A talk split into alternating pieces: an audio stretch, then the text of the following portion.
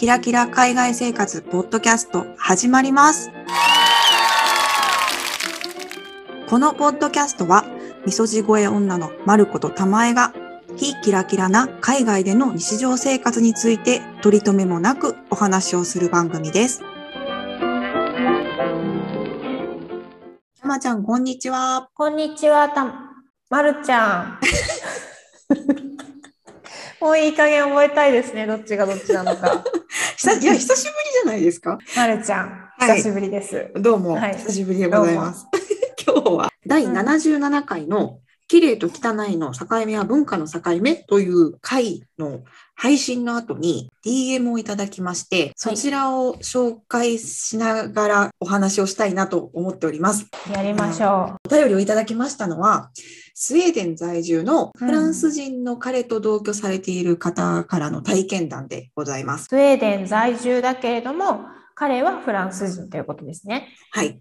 そのようでございます。そのようでございます。はい。はい。えーお便りの方を読みます。はい。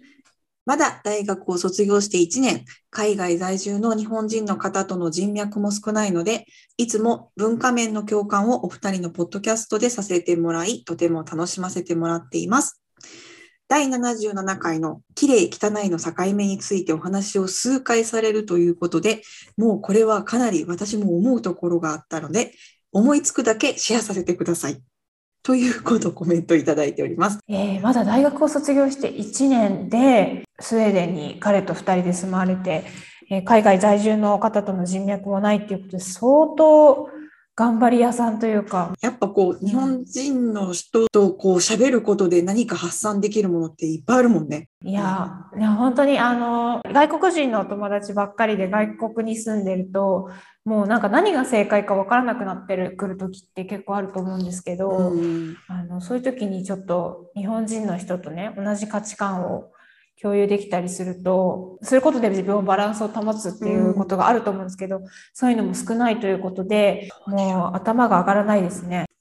さあ、と ということで、どうしましょうか？この項目で結構いろいろお話しいただいているので、私たちが一個ずつ紹介しながらコメントしつつという形で進めていきましょうか。はい。じゃあ一つ目読ませていただきます。シェアされていたキッチンのお皿を洗うスポンジについて、フランス人の彼の実家のある南フランスで暮らしていた時、食器を洗うスポンジでシンクを洗うのはもちろん、食べた後の机を拭くのももちろん、いや孫の泥のついた靴もバンバン洗いますし、みんなが土足で入る家の床の汚れも拭きますし、最初はもうやめて、よし、ほんまに見んとこうって思ってましたが、つい昨日お皿洗いで、かっこ私たちの家はシューズオフにしています。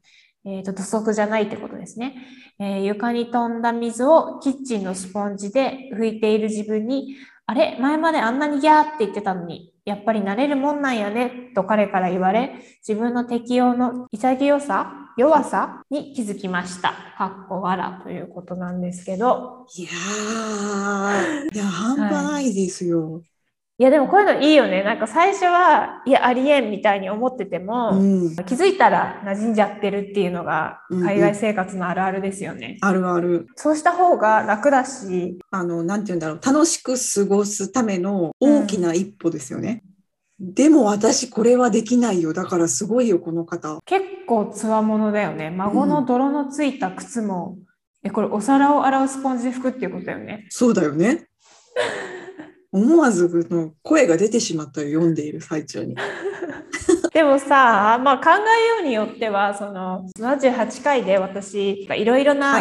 最近うんうんに触れた方が、まあ、少なくとも赤ちゃんの打ち合わせの方がいいっていうことを言ってたじゃない、うんで最近の日本は綺麗すぎてその逆にその免疫力が弱るとかいう話をしてたけれども、こういう感じの育ち方だったらその例えばすごく都会であっても、うんうん結構な細菌を腸内に入れられるんじゃないかと。そのロジック合ってるんだったら、これはすごい英才教育なんじゃないでしょうか。免疫力の英才教育。そうだよ。でも強くなるよね、絶対に。いや、でもすいごいな。食器のスポンジで、まあ、食べた後の机を拭くまではまあまあ今となったら許せる。な。おそう。素晴らしいついた靴はすごいね。そうだね。振り幅がすごいよね。ちなみにさ、私、この77回の後に一つ変わったことがあって、スポンジの適用範囲を私の中で変えた。え、あ、ほんまに？知らない。どうなった？そう、その77回を話した時は私は食器洗いのスポンジは食器しか洗わないっていう風に言ってたんだけど、うんで、その後友達がうちに遊びに来て、うんうん。お皿洗いとかを手伝ってくれたんだけど、うんその時にね、毎回そのシンクを、お皿を洗いるのと同じタイミングでシンクをわーって泡だらけにして綺麗にしてて。で私さ、あの、前どっかの回でも話したけど、カルキにすごい悩んでるのね。今の新しい家で。うん。なんだけど、その方法をやったら、カルキが少しマシになった気がして、おー、そうなんだ。まあ、要は、要は今までが結構サボりがちだったっていうだけかもしれないけど、うんうん要はその、今まではシンクを別の台拭きで拭いてたんだけど、台拭きとそのスポンジを分けてしまうと、はいはい。そのスポンジの方でお皿洗いが終わった後もつい怠けてこう、あのシンクを台拭きで拭くっていうのを怠ってしまうっていうことが多分多かったんだけど、うんうんうん。もう自分の中でルールとして、そのお皿を洗ったらシンクも絶対同じタイミングで洗うって、泡々にして洗うって決めることによって、うんうんうんシンクを洗う頻度が増えて、うん結果的にカルキの問題が解消されたわけ。スポンジを使わなくても毎回その台拭きで泡使ってきれいに磨き上げればそれでそれでいいんだと思うんだけど、私がズボラだからいやいや、私もそうだよ。そこでなんかアイテムを分けちゃうとどうしても頻度が変わっちゃうっていう問題があったんだけどアイテムを同じにすることで頻度が上がったっていう。次行きます。はい。彼の実家でやっぱり土足文化はお風呂場まで土足なので、お風呂入ってせっかくさっぱりした後にジャリッとするのは悲しいです。かっこ笑。こんああ、わかる。えーごめん、これでもさ、私、夫が日本人なんで、うちは、えー、と土足文化じゃないんですけど、だからこの文化知らんというか、でもそう、あ、そうやんな、言われてみれば確かに土足文化やとお風呂場まで土足やんな、そうやんな。大変や、これは。私、ドイツ人とシェアしてて、でもその土足って言っても家にいるときはルームシューズを履くんだよ、みんな。うんうんうんうんうん。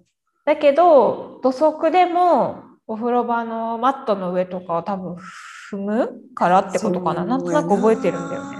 うん。なんか、ちょっと忘れ物したとかでも全然、一瞬入るのはどこでも OK みたいな感じやんな。てか忘れ物しなくても普通にああ、そっかそっか。靴で入るもんね。お風呂さ、上がってバス、バスマットのとこは裸足やけど、ある程度体拭いてパジャマに着替えたら、もういきなり土足には、土足履くってことやんな。え、違うんじゃない？ルームシューズがあるから。あ、そういうことか。さっきまさしくたまちゃんが言ってたような状況ってことか。そっか。私、お風呂から上がったらいきなり靴履くんかと思った。違うんか？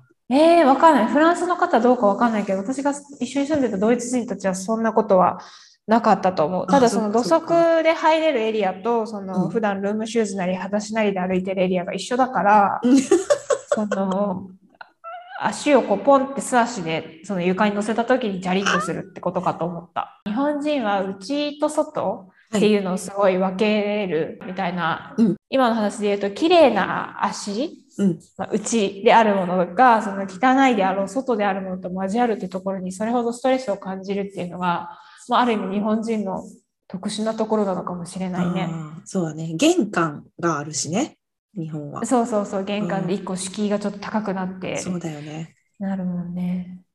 なんか、うちも玄関ないけど、玄関にしても、うんまあ、入り口、マット置いてて、一応そこまでは土足みたいな感じにしたいけど、うんでも私もまあそういう意味ではちょっとこっちの文化に慣れてきたのか、忘れ物したら、まあ、若うん干そのとこ全然超えて、もうちょっと歩いて土足のままもあの 忘れ物は取ったりはするかな。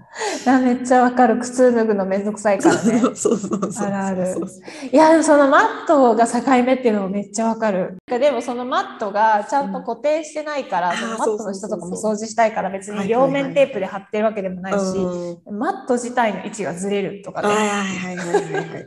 マットなんかいつの間にかめっちゃずれて、すごい、ここは玄関じゃないんやけどな、みたいなとこまで来てることはあるよね。そう、だからもう家の構造自体がもう綺麗にここは内、ここは外って分けてくれてるのが恋しいというか、うんああいう家に住みたいわ。そうだね。わかるわかる。うんほんまにわかるわ。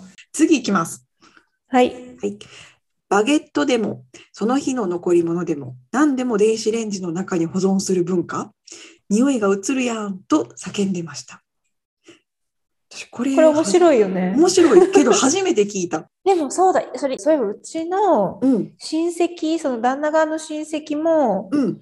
確かにその日の残り物とかは、あの、電子レンジっていうか、オーブンの中に入れてたわ、そういえば。え、そのまま次の日スイッチ入れたら温まるよってこと？あ、そういうことじゃん。ただ本当に収納場所として、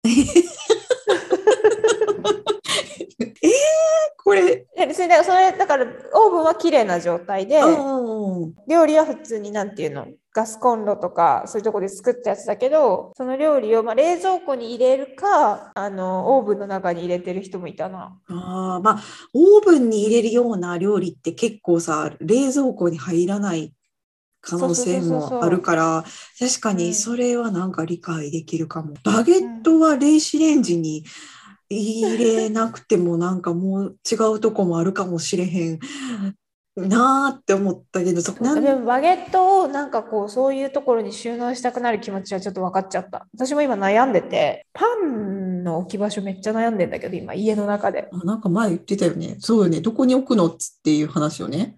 そう、なんかあの、まあ、ありがちなパターンとしては、まあ、毎日食べるものだし、うん。テーブルの上に。放置しがちなんだけど、ねうんうん。なんかその見た目がやっぱりごちゃっとした感じになるから嫌で、うんうん。かといってなんかこうよくさあのヨーロッパだとよく売ってるんだけどケースみたいなのあるじゃん。ある。あの、パンケースあるな。ほんまパンケース以外に言いようがないけど、パンケースやんな、あれ。ね、ザラホームとかでも最近売ってるんだけど、うんなんかこの木でできたこうガラガラガラってこう、はいはいはいあのインスタに載せます。あの パンケースっていうのがあってでもそれは買いたくないのなぜなら場所めっちゃ取るからそうやね。どんだけパン入れるんっていうぐらい大きいよな。すごいねパンの置き場に悩むから電子レンジに入れたくなる気持ちはわかるけど確かに匂い移るよね。なんか、おなんかこう面白いなと思ったのが、え、電子レンジの中に入れるのっていう、その観点と、あと匂いが移るっていう観点、私ちょっとなかった。最初はその入れること自体に驚いたけど、そっか、うん匂いが移るっていうのはありあるよなと思って、特にパンなんか匂い全部吸い取りそうやもんな。確かに本当にそうだね。ええわ、わ、私はちなみに食事が始まる直前に電子レンジに入れてうん温めてて、さあ食事しようってなったら、電子レンジに入れてたことを忘れて食事終わってからって気づくことがあるんですよ。もうおばさん現象で。でさ、だからさ、こんな電子レンジを収納に使ったらもうなんか何も思い出せなさそうやねんけどな、こんなことすると。中に入っているもの以外のものを温めたいってなったら、バゲットも出して、その日の残り物も出して、で、温めたいものを入れたりしなあかんしな。結構なんか大変そうって思うけど、それよりもすっきり見えてることの方がやっぱ美しいのかな。やっぱこの間さ、その77回でも話したけどさ、うんやっぱすっきり見えてるじゃん。なんかこっちそうだよのね。はいはい、わかり人の家って。その辺がこの方の観点で言うと、匂いが移るとかそういうことの方が気になる。うん。そっちの方がプライオリティ高いっていう観点うん。うん。と、そのやっぱりすっきりさせたいから、うんうんうん。もう入れられるものがあればどんどん入れ込んでいくっていう方を優先させる観点うんうんうんうんうん、そういうことね。なるほどね。の戦いってことかしらね。ああのわかる？どっちの気持ちもわかるなって思った。うん。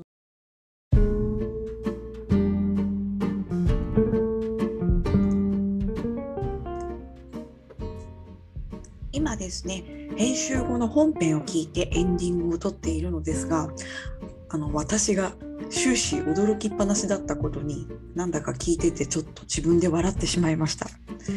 私日本を出てもう10年以上経っているんですけれども自分が知っている世界っていうのはまだまだ狭いものだなと知らないことたくさんあるなというふうにですね実際に収録していた時以上に今本編を自分で聞いてていい刺激になりました。お手紙本当にありがとうございます。今回ですねいただいた興味深い体験談本当にたくさんあったので2回にわたってお届けすることになりました。来週も引き続きよろしくお願いいたします。